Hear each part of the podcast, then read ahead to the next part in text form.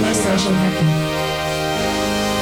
Bom dia, boa tarde, boa noite. Eu não sei que horas você está ouvindo este podcast, mas este é o primeiro Alô Social Hacker Podcast by Elcio Coronato by Pod 360. Olha que nome grande, joga isso aí, vê se é o podcast com o maior nome do Brasil. Você já está me seguindo nas plataformas de podcast? Se não está me seguindo, me siga. Aliás, se você está ouvindo, você está me seguindo, né? Eu acredito eu. O que, que é o Alô Social Hacker? É o programa que eu pego meu celular e ligo para qualquer pessoa, pessoas importantes importantes, não é qualquer pessoa não. Pode ser minha mãe, pode ser meu pai, pode ser um amigo meu, pode ser uma celebridade e pode ser você. Como faz para você participar? Você me manda uma mensagem pelo Instagram, uma DM, direct message. Fala, Elcio, eu quero participar do programa, eu quero participar. Como é que vai participar? E conta uma história legal. Elcio, eu quero participar por causa disso, por causa daquilo.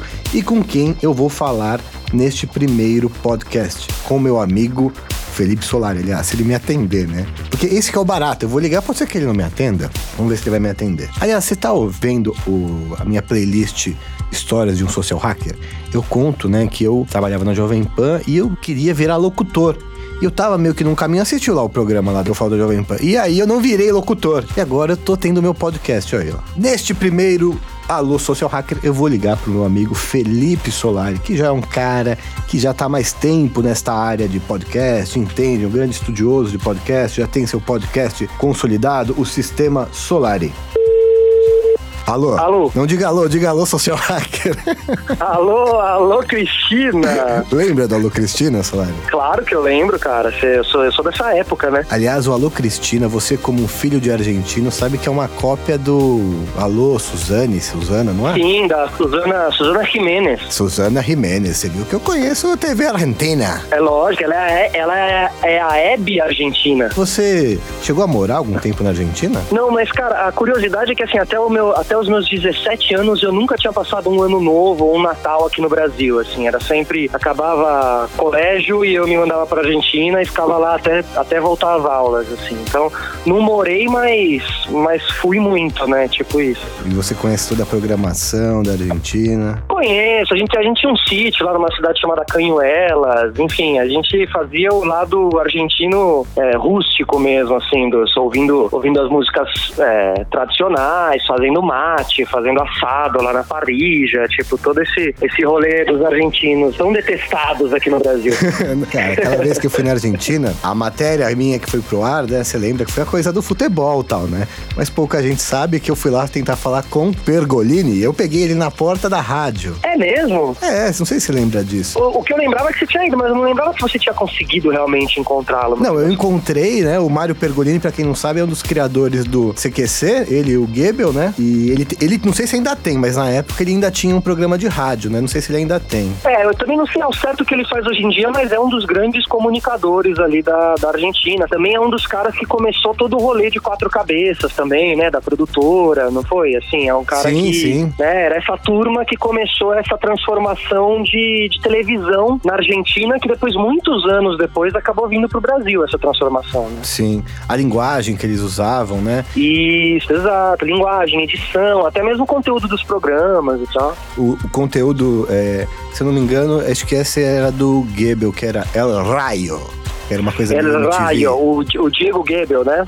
Sim, sim, que era o Isso, sócio do Pergolini. Tem até umas entrevistas folclóricas que uma mina faz é, com o Maradona. Era uma linguagem super rápida, assim, uma coisa meio MTV, assim, que quando veio foi super transformadora, assim, na televisão. Total. Até hoje tem muita coisa na TV argentina que, que cabe aqui, que ainda não foi explorada aqui, assim. Não sei, eu, eu acho que o argentino no audiovisual vai muito bem, assim, tanto no cinema quanto na TV. Eu acho que eles são, tem um lado criativo bem interessante, assim. Você acha, Solar, já que você entrou nesse assunto de televisão, que com a globalização, né, até com o próprio YouTube, as televisões começaram a ficar mais parecidas ou você acha que ainda tem bastante diferença entre os países assim? Não, acho que ficaram bem parecidas, né, cara? Se você pegar essas televisões, tipo, às vezes você vai para fora do país e você chega no hotel e você fala: "Agora eu vou ligar a televisão Sim. que eu vou pegar umas, umas novidades aqui que eu vou levar pro Brasil".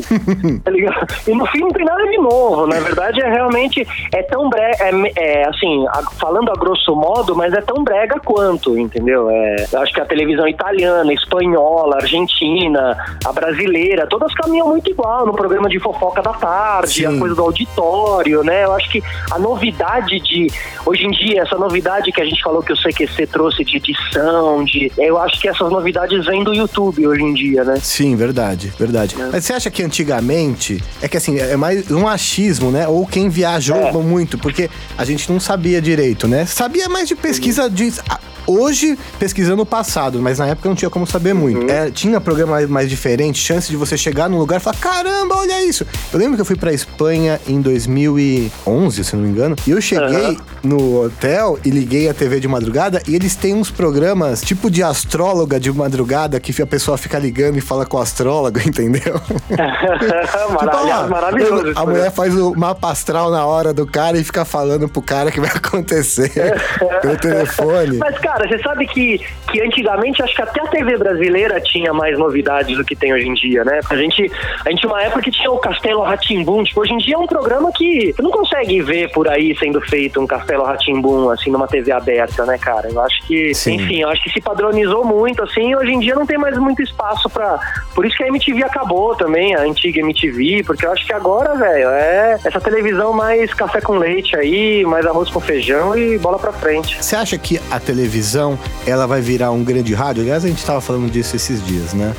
Pela questão, quando eu digo um grande rádio, é pela questão de ter menos produção, cada vez menos produção, cada vez uhum. menos novela mega produzida uhum. e mais cada vez conversa. E digo mais, nesse sentido que você fala, sim, ela pode vir a ser o futuro rádio, e no sentido do público fiel, acho que ela também vai ser o novo rádio daqui pra, é, mais pra frente, entendeu? Ou seja, vai ter aí uma, uma, uma turma nesse Brasil que não vai abandonar a TV. Não adianta. Vai estar tá lá, o que estiver passando na TV, eles vão saber, vão consumir, vão não sei o quê. É como tem no rádio, entendeu? Claro que tem uma coisa de geração. Eu acho que são as gerações mais, mais velhas que vão acabar ficando mais apegadas com televisão, mas o processo, cara, eu acho que o processo é muito parecido com o do rádio, é ficar um pouco menos, assim, as produções mais baratas, mais, mais simples, dentro de um estúdio só, aquela megalomania da televisão que a gente até pegou essa megalomania, eu acho que ela, eu acho não, ela acabou, né, cara? A gente tava falando isso outro dia, os orçamentos que a gente tinha lá em 2010, se hoje em dia seria possível fazer as coisas que a gente fez, alugar os helicópteros que a gente alugou para uma matéria hoje em dia, entendeu? Uma matéria saiu uma nota antigamente, cara. Sim. Se você fizer o um levantamento lá, uma matéria podia chegar a custar 10 mil reais, velho. É o mais, mais, bem mais. Mais, né? Bem, bem mais. mais. Né? É, então. É, bem, bem mais. mais. Tá, tem razão, bem mais. Porque Mas muito mais hotel e muito mais do que isso, é, exatamente. É, não, eu, eu lembro que ah, os meus quadros custavam muito caro, cara, porque a quantidade de van que saía de câmera, eu cheguei é. um dia a contar, tinha mais de 20 pessoas na equipe, minha equipe. Totalmente, se você contar o salário de todas as pessoas Sim. da equipe, mais estadia em algum lugar quando viajava, saía uma nota, velho, uma nota. Pra quê? Pra três minutos no ar? Faz sentido hoje em dia? Já não faz mais sentido, né, cara? Eu tava vendo a campanha da Globo do Jornal Nacional, né, que completou 50 anos agora, e eles mostram as pessoas, eles, tipo, está dando uma valorizada na televisão, e aí as pessoas em vários lugares, não sei se chegou a assistir, não viu, né? Não deve ter visto. Não, não, não vi, não vi. É muito interessante também isso, hoje você pergunta uma coisa, praticamente poucas pessoas vê, viram aquilo na televisão. Não, você viu isso? Antigamente todo mundo, é ah, lógico que eu vi, Todo mundo vi. tinha visto, é. Uhum, exato, exato. É, aquele, aquela época de... Você lembra a Casa dos Artistas, Sim. cara? Eu acho que assim, um dos maiores fenômenos que eu me lembro é, não tinha uma pessoa que não estava vendo aquela Casa dos Artistas número um, assim, realmente, se você fazia algo que parava o Brasil, você realmente parava o realmente Brasil. Né, parava né, o Brasil. Hoje em dia, não, é. nada para o Brasil pela televisão, né? Nada para... Na, nada. Só, a não ser... Nada. A única coisa, acho que para ainda o Brasil é Copa do Mundo, né? O Brasil... Isso, é, joga, eu, é, eu ia falar jogador de futebol, porque também o caso do Neymar com a Nájila também meio uhum. parou o Brasil, assim, né? Que ainda é, não deixa de ser futebol, né? É, mas é ou é futebol ou é desgraça, né, velho? É, é. Verdade. Esses tipo, é. casa, caso Isabela Nardoni, essas coisas. Assim. Isso, exatamente. Ou é. tragédia, né? Uma, uma, um avião que cai, alguma tipo, coisa assim, né? Boechat, essas coisas. Quando Isso. é uma tragédia gente... ou futebol, é verdade. É, tem um filme, cara, que é muito interessante nisso tudo que a gente tá falando. Tem um filme que chama Nightcrawler, eu acho que é Night, é com o Jake Gyllenhaal. Ele faz um, ele faz um cara que filma tragédias em Los Angeles, é, em uma câmera amadora e começa a vender para canais de TV. Então ele filma lá um acidente de carro e aí, sem querer, ele acabou filmando e ele vai lá e vende para a primeira TV e ele começa a entender que isso é um negócio. Então, se ele começar a buscar tragédias, ele pode começar a se dar bem nos negócios dele, assim. E, e, e aí o filme vai girando um pouco dentro disso. E, e aí ele começa a levar algumas tragédias para diretora de, de a, a redatora-chefe do, do canal e ela começa a pedir mais sangue, né? O negócio começa a precisar ir além. E ele começa a sair para buscar mais sangue. Então, enfim, assim, a, a, coisa vai mostrando como a televisão é, é cruel e como às vezes para você estar tá dentro da televisão você precisa buscar algumas coisas que não fazem o menor sentido, entendeu? Você acha que no YouTube as pessoas também estão caminhando não necessariamente pro sensacionalismo da violência, mesmo porque o, o YouTube bloqueia, mas para uma uhum. repetição de formato do que dá certo, do que não dá certo? A mesma, a mesma prisão que, de certa forma, a TV sofre com o Ibope, o YouTube acaba sofrendo com os views? Eu te digo que, na minha visão, cara, eu acho que isso já aconteceu e, e o YouTube é tão rápido, até mais rápido do que a TV, que dentro do YouTube você já vê uma vertente de pessoas falando: foda-se, eu vou fazer o que eu quero fazer, o que eu tô afim de fazer, ou eu vou tentar dar um conteúdo de verdade aqui para vocês. Eu, sabe, eu acho que eu, eu já vejo algumas pessoas olhando o que dá muito ibope no YouTube falando, putz, mas aí eu vou ter que fazer isso? Putz, velho, eu acho que eu não tô afim de fazer isso aí não, cara. Acho que vou fazer outra coisa. Acho que o YouTube já tem, como a geração já é outra, eu acho que já tem essa, essa coisa mais ligeira do cara olhar. Não sei, tá? Pode ser uma, uma falsa impressão minha, ou, ao mesmo tempo, o Brasil é tão grande que tem dos dois. Tem gente já olhando ao contrário dessa corrente, mas lógico que tem muita gente começando o vídeo com é, fala galera, ou tipo, Sim. as meninas começando com olá amores. Tipo, você vê uma repetição, né? Você vê uma repetição de padrão nas uhum. coisas. Já nos primeiros cinco segundos você já sabe se aquela pessoa tá te dando um conteúdo único ou se aquela pessoa tá te dando um conteúdo copiado de alguém, né, velho? Eu acho que. Eu acho que assim, cara, e, e grande parte a TV vai morrendo também. A gente fala muito sobre isso, Elcio. Da genuinidade, né? O lado genuíno das Sim, coisas. Sim, da verdade entendeu? mesmo. Da autenticidade. É, da verdade. verdade. Isso, né? Muito que a gente fala aí, inclusive todo o seu, o seu trabalho do, do social hacking também caminha nesse sentido, assim, pô, cara, como é que você vai conectar com as pessoas se você é 100% um, um copy-paste? Sim, artificial, né? Artificial, tanto na maneira de falar como na maneira de se vestir, que eu brinco que tem umas pessoas que parecem uma pasta de Pinterest.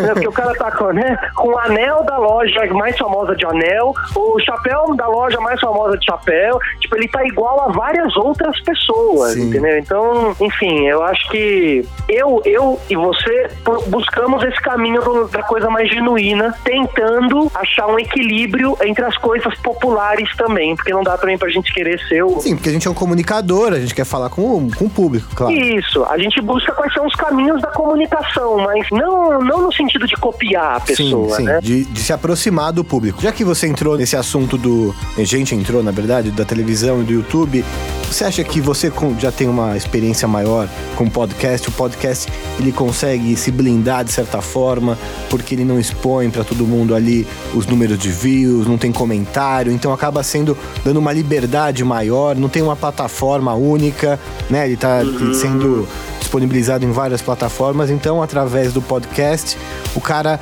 não se prende tanto, ele acaba se entregando mais à essência dele. Uhum, é, eu, eu acho que interessante que eu também nem, nem tinha pensado muito por esse lado que você diz do, do difícil acesso aos números, né? Então isso acaba, é quase como o fim dos likes, né? Então quando você acaba com os números, você de, de, deixa a coisa mais democrática realmente, as pessoas não vão mais buscar números, vão buscar conteúdo de verdade. E eu acho que o podcast é um lugar de fala hoje em dia. É, lugar de fala já é uma frase já, que já ficou, né? Mas assim, eu vou falar ela para ficar claro de entender, assim. Acho que é um, um espaço importante que você tem ali um tempo para conseguir desenvolver melhor um assunto, é, você não tem cortes, você não tem cortes no sentido, cortes no raciocínio da pessoa, você não tem música no meio, você não tem comercial no meio, então eu sinto quase como uma sessão de terapia mesmo, seja qual for o, o tema, as pessoas falam muito da conversa de bar também, da mesa de bar, acho que também se aproxima, mas você está num outro ambiente, não é um bar.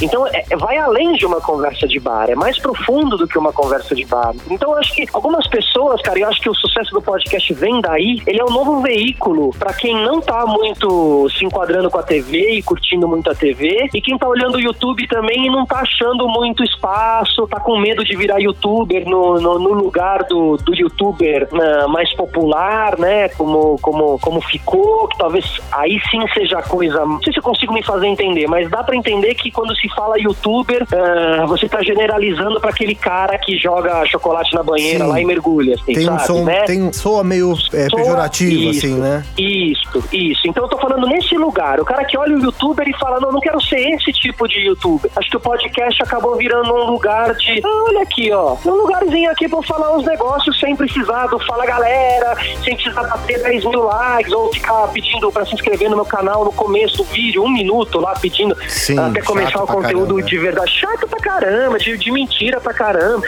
E onde que essas pessoas estudaram que elas que aprenderam que tem que ficar um minuto enrolando tua audiência? que que, né, de onde vem? Porque veio de algum, de algum tosco lá que fez isso e aí 500 mil toscos começaram a copiar. Eu fico puto, Elcio.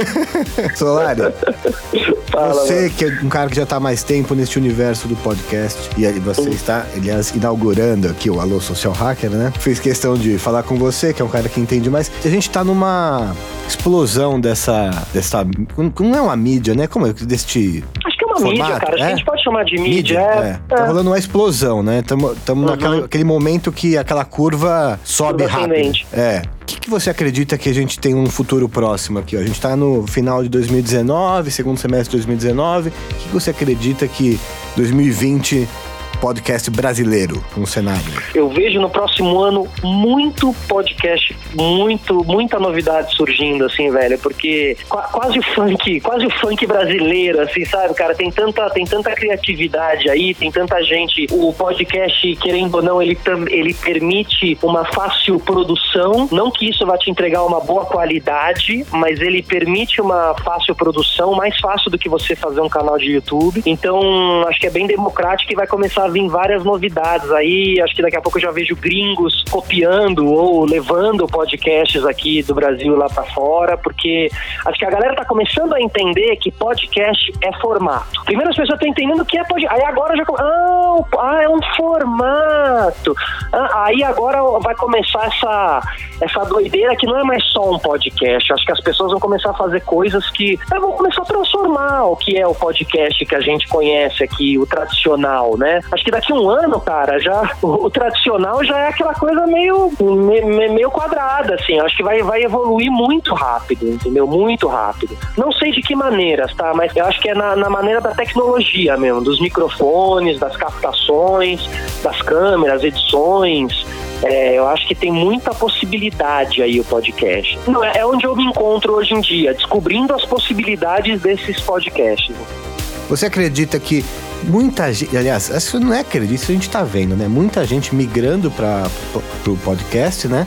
Mas você acredita uhum. que isso pode gerar um movimento que vai ter, vai popularizar tanto que pode acontecer um fenômeno parecido com o YouTube, que as coisas vão acabar ficando meio parecidas? Sim, sim, super acho, cara. Eu acho que é, esse próximo ano vai ser um ano de alegria e de sofrimento também para quem, para quem tá nessa do, do podcast, porque é, vai virar assim, já tá uma coisa, to, precisa, todo mundo precisa ter, né, uhum. o, o podcast, assim, sabe? Então, de que maneira maneira que a pessoa vai encarar. Vai lá, aí a pessoa vai ter um podcast, vai fazer um episódio, aí o outro pô, episódio vai ser só dali três meses, mas ela vai dizer que ela é um podcast mesmo, e, e, e sabe, uma, e uma entrega meio nas cores, meio obsoleta, meio sem compromisso. Meio... Acho que isso vai rolar pra caramba, vai rolar um monte de podcast bobo, de nutricionista, de. não, não que ser nutricionista seja bobo, tem vários bons e ótimos e tal, mas acho que vai ter aquela coisa dos, dos copiões. Uhum. Os copiões, entendeu? Então vai ter muita gente sem, sem entender o que é podcast, sem entender o que é comunicação, sem entender o que é conteúdo, fazendo, sabe? E aí vai ser meio triste, porque E aí você acha que a é régua é, vai bater aonde? Onde vai dividir esse povo aí? Porque na, na, televisão a gente sabe o que divide é a emissora que contrata. No YouTube. Uhum são os números de views, né? Geralmente é isso. Onde vai dividir? Olha, para mim, nesse primeiro momento, nesse primeiro momento, Elcio, eu acho que vai estar tá muito ligado ao número de seguidores nas redes sociais. Não no. Ah, entendi. Então, por exemplo, se o cara é um cara de sucesso no Instagram ou no YouTube. O podcast dele faz sucesso em duas semanas. Entendi. Mas assim, as pessoas vão vê-lo como um cara de sucesso, independente do podcast ter sucesso ou não.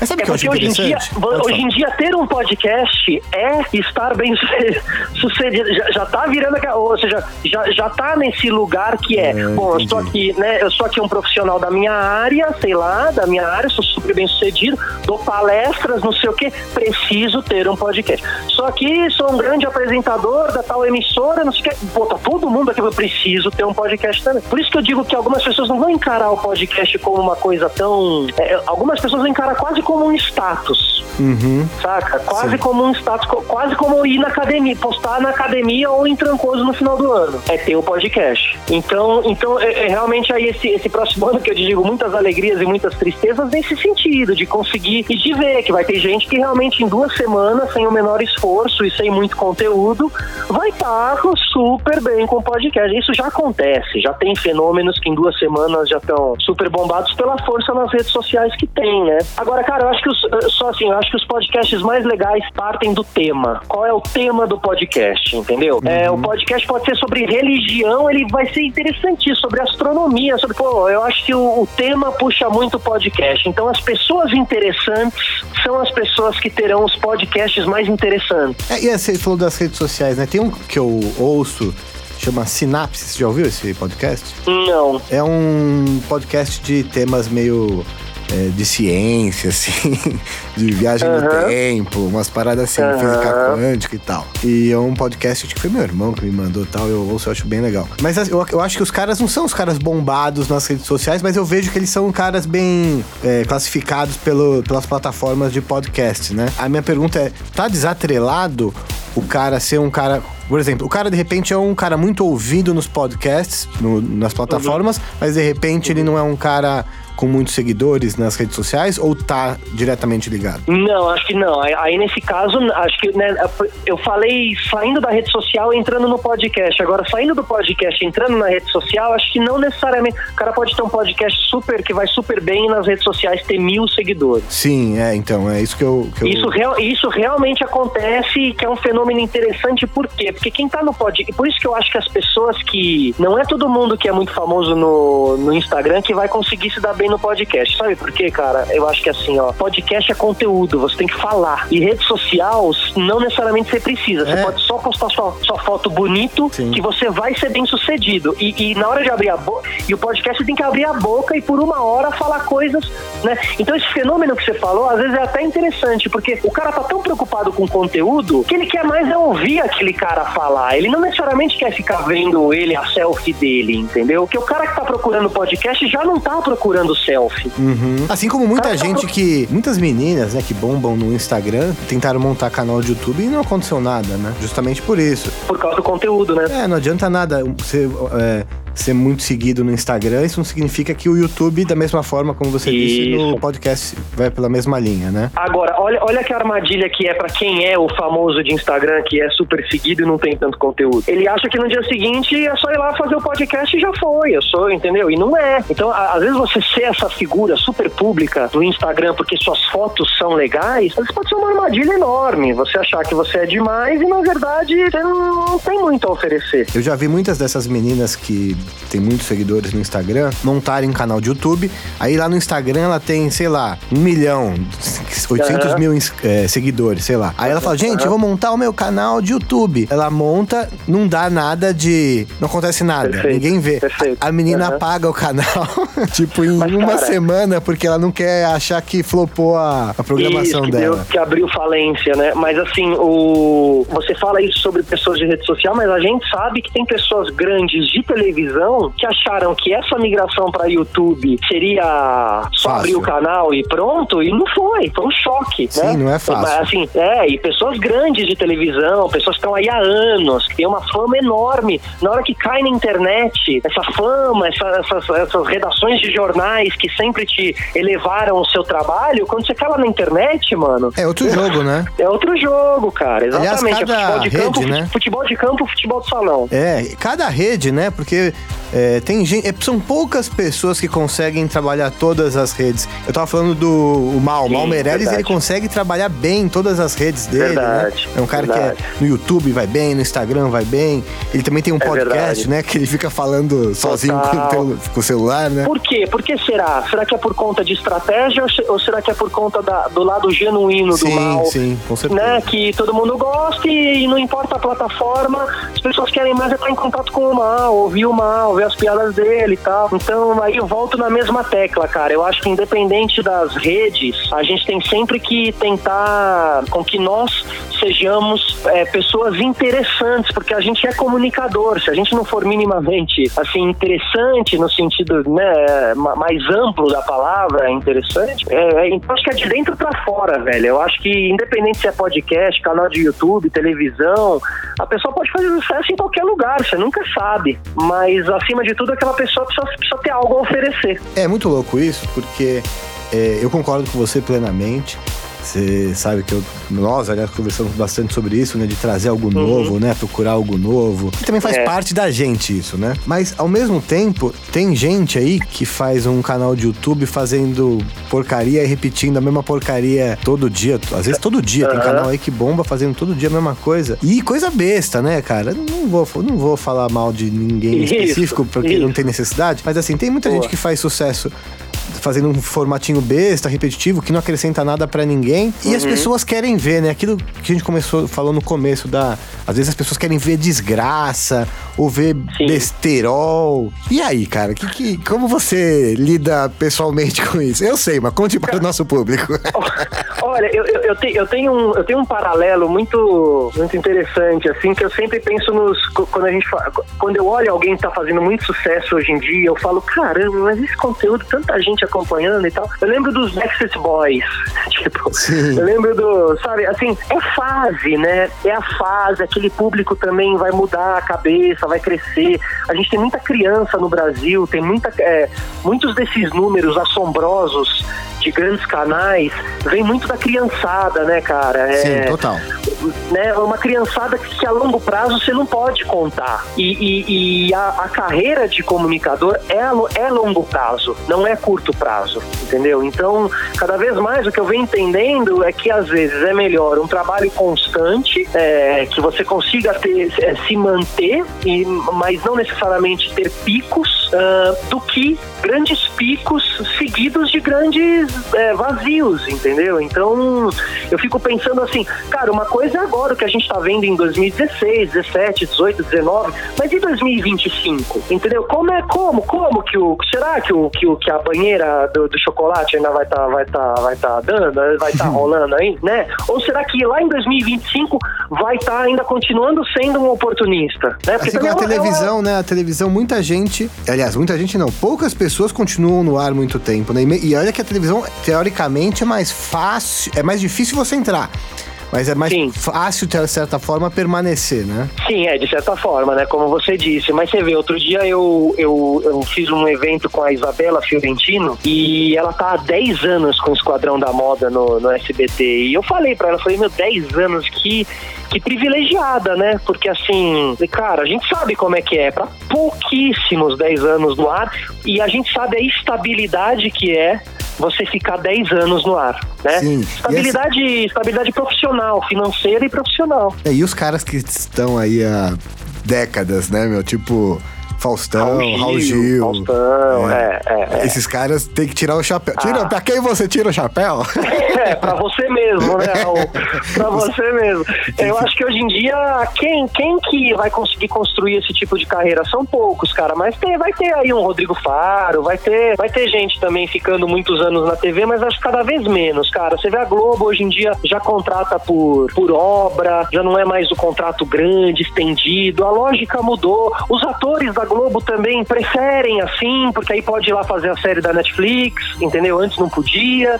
Então, as coisas estão se, estão, cara, estão se modificando muito rápido, muito rápido. Acho que a gente já passou por uma transformação que foi a transformação da chegada do YouTube, da internet e tal. E acho que a gente vive hoje em dia uma segunda transformação, que é um, um grande entendimento disso tudo dos últimos anos, assim. E, e a tendência é que nesses próximos anos a gente tenha, eu acho, é, as pessoas de mais conteúdo se mantendo bem.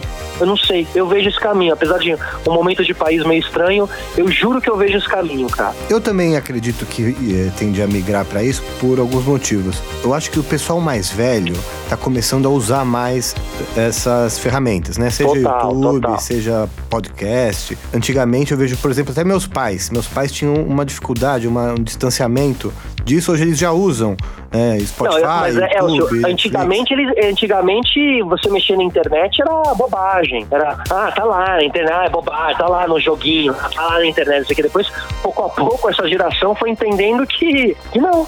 Entendeu? Que o que tava, o que estavam mexendo lá era no mundo. Então, assim, quando esse pessoal mais velho começa a ter acesso, começa a mudar um pouco, né? O conteúdo que Isso. tem mais acesso, né? Porque se tem gente mais velha vendo, eles não vão ver a Isso. piscina de chocolate. E a segunda coisa é o seguinte: as pessoas estão tendo uma vida tão louca, tão rápida, que o tempo que elas se dedicam hoje a ver alguma coisa é pra acrescentar alguma coisa de fato pra elas. E elas não vão Isso. perder tempo. Não vão mais perder tempo com besterol. O besterol não tem mais tanto espaço como tinha, eu acredito, né? Vai ser um, por exemplo, eu vejo hoje muito conteúdo no YouTube que acrescenta coisa pras pessoas, que vai formar as Total. pessoas de alguma forma. Eu acredito também nos próprios podcasts. É, eu- eu acho que assim, Elcio, eu acho que hoje em dia você pode se educar. Se você não tem Sim. acesso a uma educação, você pode se educar, dependendo de você, você pode se educar muito bem a partir do YouTube e de um podcast. Assim. Você pode, né? Agora, o que a gente precisa se preocupar aí é se a gente está realmente formando pessoas que estão buscando conteúdo de verdade ou não, né? Muito bem, Felipe Solari. Muito obrigado Muito por bem. participar, inaugurar o meu podcast. Aliás, Obrigado, Elcinho. Tá, tá aí na 360? tô aqui na 360. Cadê o Felipe Lobão? Tá aí Tá aqui na minha frente. Olha ele aí, então um abraço. Deixa um abraço. O Solari tá te mandando na um abraço. Tá mandando um outro aqui. na, va- na Você viu que eu, toda. que eu bolei um- uma forma, né, de não ter que pagar Uber pra ninguém, né? maravilhoso, maravilhoso. Eu te ligo pra, eu ligo pra todo mundo, fico aqui paradinho. Não, e assim, opera- operadoras telefônicas, patrocinem, né? Exatamente. Já, tá. Já estamos em contato. É, portabilidade, portabilidade. então tá bom, assim, ó, parabéns Valeu. aí pelo projeto, eu vou, eu vou, vou, vou ouvir, vou ouvir a partir de hoje, tá? Tá bom, valeu, mano. Valeu, mano, um Abraço, abração. Tchau. Este foi meu amigo Felipe Solari, que já tem um podcast já faz tempo, já faz algum. Nem sei quanto tempo já tem o o podcast dele, já, mas já faz mais de ano que ele tem um podcast dele, Sistema Solari, que eu já participei também. Ouça lá minha entrevista com ele. Quer participar do Alô Social Hacker? Mande uma DM pelas redes sociais, pela, pelo Instagram, na verdade. Este foi o primeiro Alô Social Hacker, entrevistando meu amigo e podcaster Felipe Solari. Te ouço no futuro.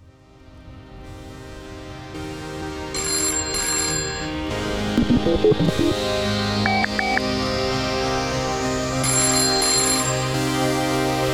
social Social hacking.